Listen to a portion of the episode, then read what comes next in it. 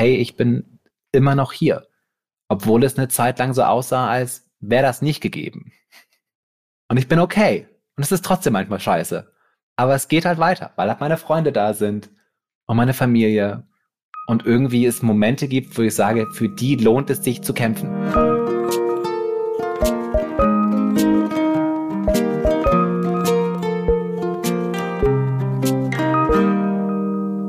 Guten Tag, liebe Menschen. Willkommen bei Hallo Hoffnung, dem Podcast über die Hoffnung, wo wir der Hoffnung manchmal zurufen, aber Moment, du bist doch nur ein Mädchen. Ich bin Stefan Finn-Spielhoff. Ich bin Texter und Autor und wohne in Berlin und habe seit langer Zeit, seit dem Studium mal wieder angefangen, Gedichte zu schreiben. Und es ist wirklich sehr, sehr wunderbar, weil man somit aus den banalsten Momenten wirklich noch Text produzieren kann. Hallo Christiane, ich hoffe, du bist auch da. Ich bin immer noch kurz, kurz erstarrt von deinem, äh, von deinem deepen Anfang. Und deinem, also auch so schön, wie du das ausgeactet hast, also ausgespielt hast und dann aber noch so, so ein Mic-Drop als Message hinterlassen hast, hat mm. mich heute fasziniert. Mein Name ist Christiane Stenger. Ich bin ich habe heute vergessen, was ich eigentlich bin. Ich weiß es nicht, aber manchmal bin ich Podcasterin, manchmal auch Autorin, manchmal Moderatorin und heute bin ich aber auch, ich will ich will es auch mal sagen, heute bin ich auch einfach Mensch. das ist mein Lieblingseinstieg. Ich finde das so, ich finde das bezaubernd. Ja, Lutz van der Horst hat hier in diesem Podcast damit angefangen, ja. aber seitdem ist es auch einfach schön. Er hatte halt recht und ja. seitdem finde ich das halt immer wieder bezaubernd, weil es ist so, es, es, es klingt auch so frech. Ja. Es wäre ganz unverschämt, dass man einfach Mensch ist. Aber es ist natürlich richtig. Ja. Liebe Christian, mein Einstieg war natürlich nicht einfach zufällig gewählt, weil manchmal, selten, aber manchmal denke ich mir bei Sachen was. Und deshalb starte ich heute mit der einfachen Frage, was kannst du mir über Buffy sagen? Buffy war eine, eine blonde Vampirjägerin, äh, das war eine amerikanische Serie mit der guten alten, ah, Namen vergessen, Buffy halt. Äh, Sarah, Sarah Michelle Gellar. Ich habe es in dem Moment, als du es gesagt hast, habe ich es Kopf gehabt. Sarah Michelle Gellar. Ja, du hast es gewusst. Eiskalte Engel, deswegen, ich bin über den Umweg über Eiskalte Engel gegangen, wie hieß sie, wie hieß sie, Sarah Michelle Gellar. Ähm, genau. Und ich habe das ähm, aber nicht geguckt. Ja, das wäre meine nächste. Du hast es nie geguckt? Also vielleicht Großartig. ein, zwei Folgen. Es hat mich, aber Vampire, alles so, dieses ganze ich weiß gar nicht, ist das auch schon Science Fiction? Vampire? Nee, Nein. Mystery. Was ist das? Was Fantasy. Ist Fantasy, Fantasy, das war das Wort, was, äh, sorry, auch kleine Wortfindungsstörung heute an dieser Stelle, äh, muss ich äh, offenlegen. Aber Fantasy hat mich, äh, genau wie Science Fiction, noch nie interessiert. Ich bin natürlich religiös besessen gewesen von Buffy die Vampirjägerin. Buffy die Vampirjägerin. Buffy the Vampire Slayer. Ich mhm. habe natürlich immer auf Englisch geguckt, ist ja klar. Cool, wie und hast du das damals schon gemacht? Gab es das schon im Internet oder wie? Nein, es gab äh, DVD-Boxen. Uh. Also ganz am Anfang habe ich das natürlich auf deutschem Fernsehen gesehen. Das ist Pro ja klar. Sie war, glaube ich, Pro 7. Mhm. Ich glaube, es war auf jeden Fall Pro 7. Klingt wie eine klassische Pro 7-Serie. Aber später dann hat mein Freund musste mir, wir hatten so eine Abmachung. Jedes Mal, wenn er was falsch macht, musste er mir eine Buffy DVD-Box schenken. Oh, was war falsch? Was, was ist schon falsch? Das weiß ich nicht, aber er hat, ich, ich habe sie jetzt alle, aber es sind auch nur sieben. Insofern, so viel kann er auch nicht falsch gemacht haben. Aber sieben Fehler waren es. Sieben, sieben, sieben Fehler, die sieben, sieben Buffy-Fehler. Sieben Fehler, ja. äh, es ist eine, also ich finde, Buffy ist eine äh, grandiose Serie. Sie, sie, sie lief 1997 das erste Mal und gilt mit den Sopranos die, glaube ich, zwei Jahre später anfing, als so einer der Serien, die das sogenannte goldene Zeitalter der Fernsehserien damals in Amerika eingeläutet haben. Mhm. Und ähm, Buffy ist so ganz popkulturell verankert, weil ich habe auch mal gelesen, dass es eine Zeit gab, wo Buffy einfach die Fernsehserie war, über die am meisten akademisch geforscht wurde. Und die hat sozusagen aus dem popkulturellen Status einen akademischen Status bekommen. Und ich fand es immer auch ganz großartig, dass dann so Leute so Masterarbeiten über Buffy geschrieben haben und so. Und Was gab es so, dazu so, zu Masterarbeiten? Was hat man da wissenschaftlich da, da, Darüber reden wir jetzt sofort, so. denn natürlich geht es bei Buffy um, um, um das Frauenbild, das da propagiert wird. Mhm. Aber ich möchte auch gar nicht so sehr über die ganze Serie reden, sondern um, eigentlich möchte ich nur über eine Folge reden. Aber damit wir über diese eine Folge reden können, muss man das halt so ein bisschen einbetten in eine größere Geschichte. Mhm. Also, Buffy the Vampire Slayer wurde von äh, Joss Whedon erfunden. Und Joss Whedon war so ganz lange Zeit so ein popkultureller Supermann, weil der einfach wahnsinnig starke Frauenrollen geschrieben hat, die so ganz anders waren als alle anderen starken Frauenrollen, die es so gibt. Heutzutage ist es leider so, dass Joss Whedon so ein bisschen in Verruf geraten ist, weil dann so ein paar seiner Schauspielerinnen, mit denen er da gearbeitet hat, nach vorne gegangen sind und gesagt haben, dass der wohl on set ein ziemlicher Despot und auch ein Arschloch war. Mhm. Und so, dass er halt total die Frau, total Feminismus, Yeah und Girl Power propagiert hat, aber halt dann wirklich super gemein war und auch Leute haben so eine eine Schauspielerin Michelle Trachtenberg, die die kleine Schwester von Buffy gespielt hat. Er hat so die Geschichte erzählt, dass es auch so eine Regel gab, dass er nicht mit ihr alleine sein dürfte. Und das war also alles, es gibt so, und alles stimmen dem so zu, dass der da wohl irgendwie richtig viel missgebaut hat. Aber davon habe ich mir so gedacht, lassen wir uns jetzt gar nicht die Laune verderben, denn nur weil Heteromänner scheiße sind, müssen wir uns ja nicht die gute Laune verderben lassen, weil sonst hätten wir ja niemals gute Laune. Ich hoffe, damit, da machst du mm. jetzt so mit. Da, also eigentlich weiß ich nicht, aber ich, ich höre mir das jetzt mal an natürlich, was du dazu sagst. Du würdest hast. sagen, man, der, weil der so doof ist, darf man diese großartige Nein. Serie, an der ganz viele andere Leute mitgewirkt haben, nicht mehr Nein, finden? aber mit der Formulierung so, ja, hetero Männer sind halt scheiße und es bleiben auch scheiße und das ist eh schon, das ist ja schon, ist ja schon quasi nicht überraschend, dass sie scheiße waren und deswegen ist ja auch okay.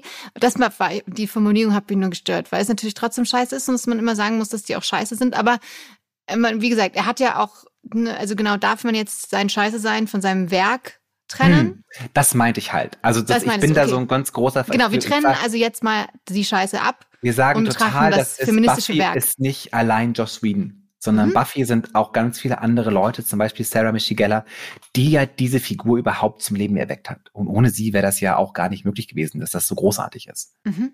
Punkt. Ja, Doppelpunkt. Jetzt geht's los.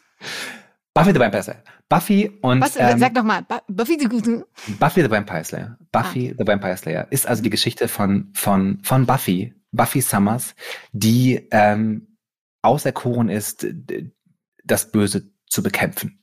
Mhm. Sie spielt die Jägerin, die Vampirjägerin, die halt Vampire jagt. Und zwar und ausgestattet ist mit mystischen Kräften und super starkes und auch so teilweise Vorahnung hat und so weiter und so fort. Mhm. Und was Buffy halt so besonders macht, ist halt die Frau, die sie ist. Weil sie ist halt die stärkste äh, Frau der Welt, das stärkste Mädchen der Welt, weil ich glaube, als es anfängt, soll die 16 sein.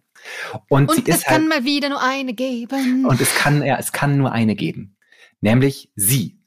Und sie ist und das hat Josh Whedon damals halt gesagt, sie basiert eigentlich auf dem ersten Mädchen, das in Horrorfilmen normalerweise immer umgebracht wird.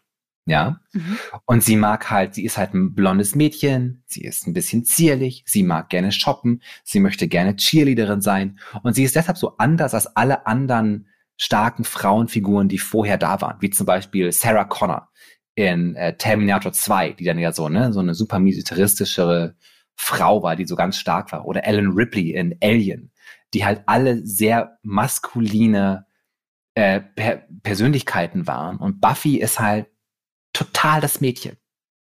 Ja. Und mhm. ist halt trotzdem die stärkste Frau, die andauernd die Welt rettet. Okay. Und das ist also die Geschichte. Dann gibt es also, es gibt sieben Staffeln. Ähm, sie stirbt in diesen Staffeln zweimal, einmal nur sehr kurz und kommt dann wieder und einmal am Ende der fünften Staffel stirbt sie und ist dann eigentlich tot. Aber sie kommt trotzdem wieder. Und dann wollten sie noch weiter, dann wollten sie weitere Staffeln machen und haben Buffy von den Toten wieder auferstehen lassen. Ich habe nur gerade nichts, äh, nichts dazu gesagt, weil ich gerade überlegt habe, ob das mit ein Grund war, dass ich Buffy doof fand, weil Buffy so ein typisches süßes Mädchen war und ich das dann irgendwie nicht spannend fand. Ich habe das nur gerade versucht zu reflektieren. Ähm, und ich weiß, dass es dramatisch war, weil sie mal gestorben ist. Das ist die einzige Erinnerung, die gerade in meinem kleinen Kopf äh, aufgeblinzelt ist. Das wollte ich nur kurz einwerfen. Hat eigentlich nichts zu sagen. Erzähl bitte weiter. Es gibt sehr viele Leute, die darüber reden, warum die Sopranos immer dann so ernst genommen wurden und Buffy immer so ein bisschen belächelt wurde lange Zeit. Und es liegt natürlich daran, dass es um Monster geht und auch, dass die Ästhetik so ein bisschen seltsam aussieht. Aber ich glaube, es hat natürlich auch damit zu tun, dass es einfach so ein kleines Mädchen ist, das halt einfach ne, mhm. nicht irgendwie Naiv, maskulinisiert die, wurde, sondern mhm. gesagt wurde, nee, ich habe halt auch Boy Trouble. ich weine auch manchmal. Ich werde auch manchmal geghostet und mein Heart ist broken. ja, und hier ist mein Kajal und hier sind meine Fingernägel und ne, ich mache mir Sorgen um meine Frisur. Ja. Mhm. Ähm, Ach, aber stimmt, das macht, immer die? Frisur ne? gerichtet und Lipgloss, oder? Das war Frisur gerichtet, Lipgloss. Und am Ende der fünften Staffel opfert sie sich eben selbst, damit ihre Schwester nicht sterben muss und springt in so eine Energiewolke rein.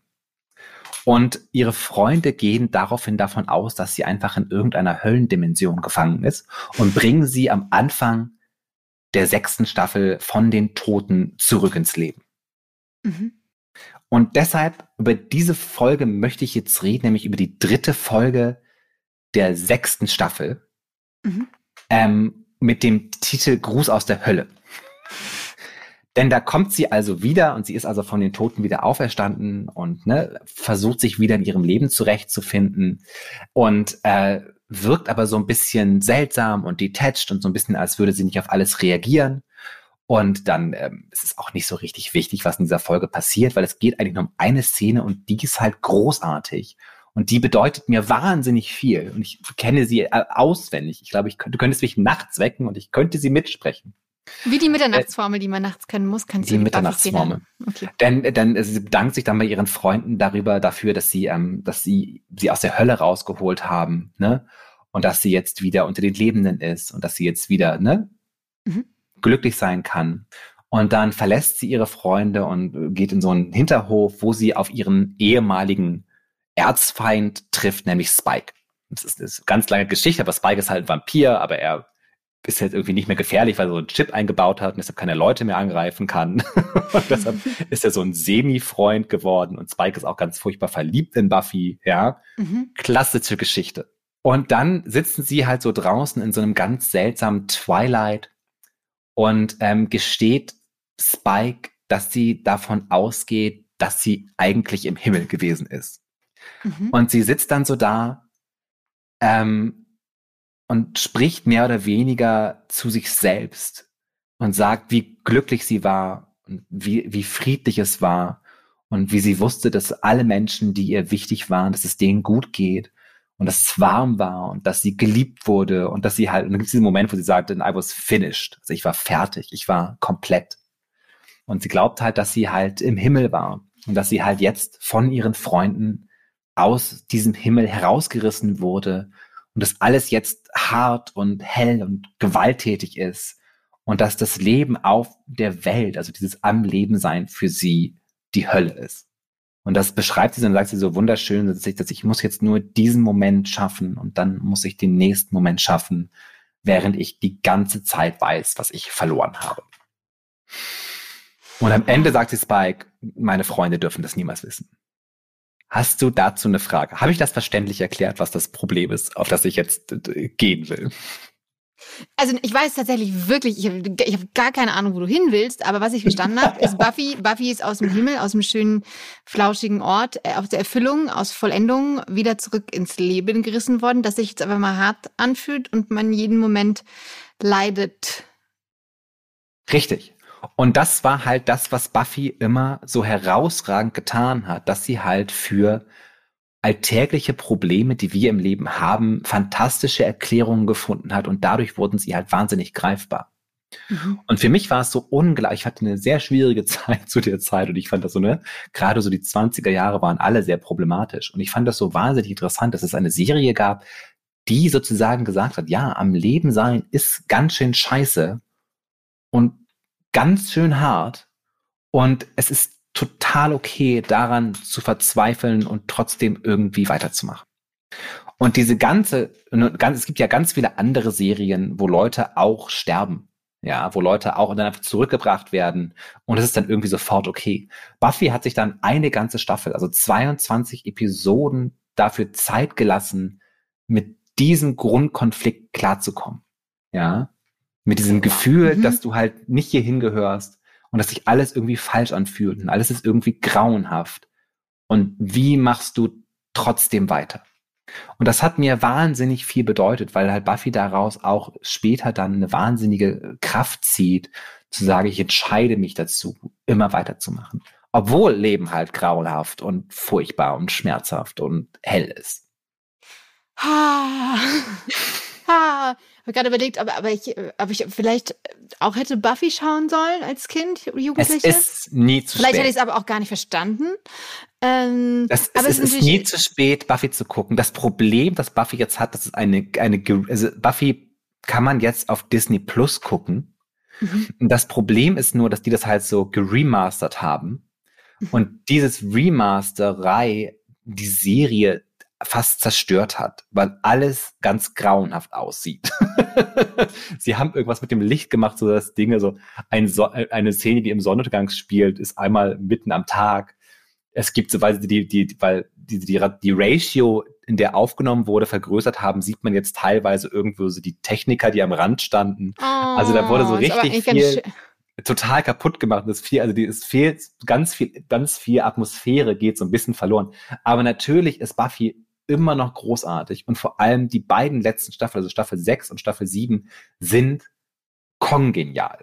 Also es ist, ich habe auch gerade für dieses für für diese ich was für dich reden, habe ich gesagt, oh, ich mach mal Buffy. Ich habe ein bisschen wieder angefangen, das zu gucken und bin einfach so teilweise sprachlos, weil, weil es so witzig ist und so ernst gemeint und so großartig und so hervorragend geschrieben und einfach wirklich total bewundernswert, wie da mit Konflikten und mit Problemen, die wir, glaube ich, alle haben, umgegangen wird. Mhm. Also es lohnt sich immer noch, Buffy zu gucken, will ich damit sagen. I see, I see, I see.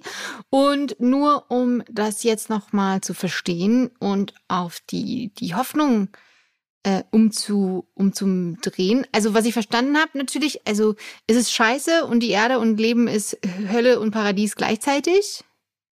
Oder nur Hölle? Zu dem Zeitpunkt nur Hölle. Und dann muss man sich entscheiden, dass es möglich ist, die Entscheidung auch ein bisschen, dass, die, dass es so hell ist, aber auch in echtes Licht und was Gutes werden zu lassen, weil ich mich bewusst dafür entscheide, dass es. Man muss ist- halt damit leben, dass die härteste Entscheidung, und das sagt sie auch, das sind die letzten Worte, die sie in Staffel 5 zu ihrer Schwester spricht, das härteste am Leben zu sein, das härteste auf dieser Welt zu sein, ist hier zu leben.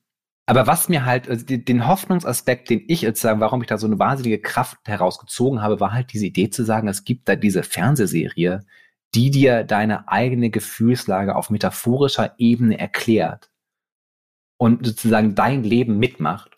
Und dadurch habe ich dann so Wege gefunden, auch damit umzugehen, dass alles halt so grauenhaft und fremd und scheiße ist. Weil du wieder gesehen hast, du bist nicht allein damit. Du bist nicht allein. Du bist nicht allein mit deinen Problemen. Was ist jetzt darunter gefallen? es ist äh, mein Handy runtergefallen und warum auch immer hat um 17 Uhr mein Wecker geklingelt und ich wollte ihn ganz schnell ausdrücken. ah. aber genau. ich war. Ich glaube halt, wir hatten auch schon mal darüber geredet, als es, glaube ich, um den kleinen Prinzen geht, dass eine wahnsinnige Stärke in den Konflikten, mit denen wir umgehen, darin steht, dass man halt sich mit Kunst auseinandersetzt, zum Beispiel. Mhm. Und da halt eine Antwort findet auf Dinge, die ja sehr vage und irgendwie nicht substanziell und wild sind und irgendwie so eine körperlos. Und dann wird es dir aber sehr metaphorisch überladen zurückgegeben und du erkennst, ah, das ist mein Problem. Und jemand spricht diese wunderbaren Worte, die ich auch sagen könnte. Und auf einmal wird's dann ein bisschen besser. Ja. und einmal, auf einmal kann ich da auch so eine, also später in Staffel 7 hat sie dann auch so eine unglaubliche Stärke, wo sie halt sagt auch, ne, ich stehe halt auf dem Höllenschlund und er wird mich komplett verschlucken, aber er wird sich an mir verschlucken. ne? Dass man aus dieser die Schwäche, Zähne aus dieser ausbeißen. Grausamkeit halt auch eine Kampfansage machen kann. Ja. Wenn Mhm. du sagst irgendwie, wenn die Welt irgendwie sagt, wir kommen die ganze Zeit, alles ist grauenhaft, alles ist furchtbar, ne? Aber Alter, ich kann halt auch dagegen kämpfen. Ich bin halt auch bereit, mich einzusetzen, dass es halt besser wird. Wenn du denkst, dass ich nicht bereit bin, dann sage ich dir, ich bin total bereit. Du Scheißkerl, weil ich einfach ziemlich viel durchgemacht habe, ziemlich viel Erfolg hatte und hey, ich bin immer noch hier. Obwohl es eine Zeit lang so aussah, als wäre das nicht gegeben. Und ich bin okay. Und es ist trotzdem manchmal scheiße.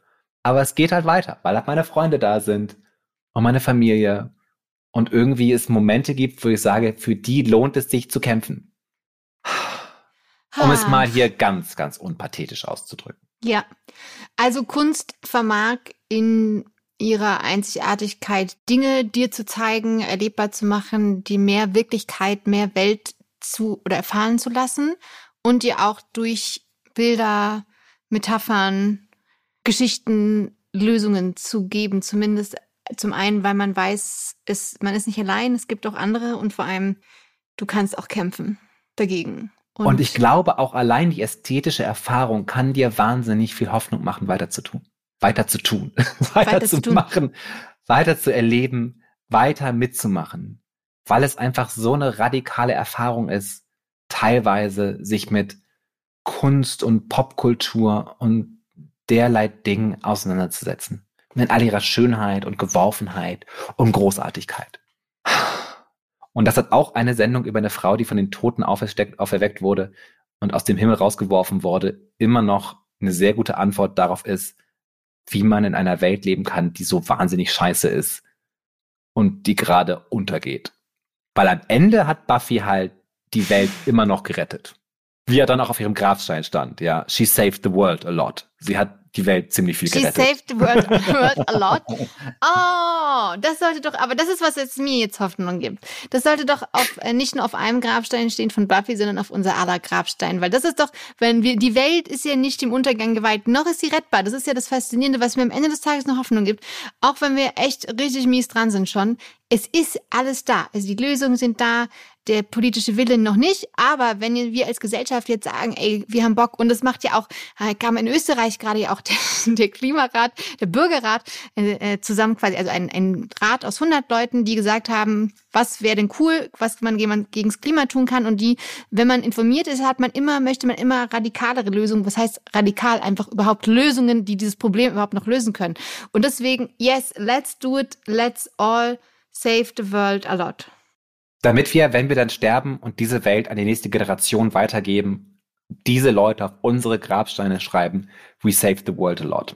They saved the world for us a lot. We all together saved the world a lot.